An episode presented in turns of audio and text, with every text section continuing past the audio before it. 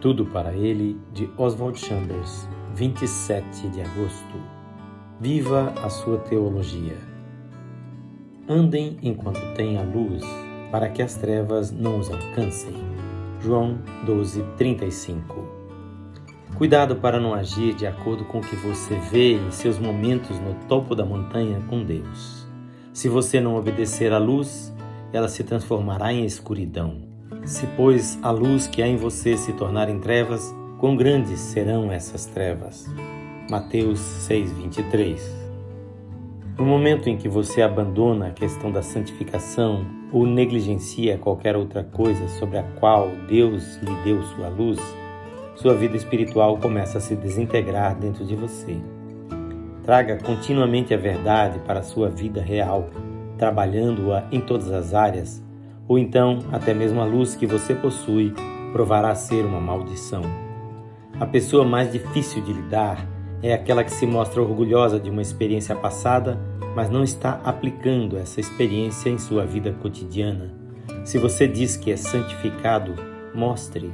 A experiência deve ser tão genuína que se mostre em sua vida prática.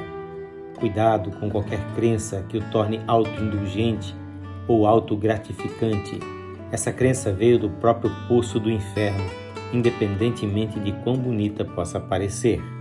Sua teologia, ou seja, o que você declara crer, deve ser praticada exibindo-se em seus relacionamentos mais comuns do dia a dia. Nosso Senhor disse: Se a sua justiça não exceder a dos escribas e fariseus, de modo algum entrarão no reino dos céus. Mateus 5:20. Em outras palavras, você deve ser mais moral do que a pessoa mais moral que você conhece. Você pode saber tudo sobre a doutrina da santificação, mas será que você está trabalhando isso nas questões práticas de sua vida?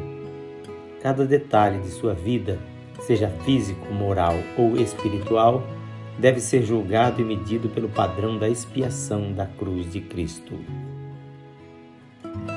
Esta leitura do clássico de meditações Tudo para Ele é feita por este seu amigo, pastor Edson Grando.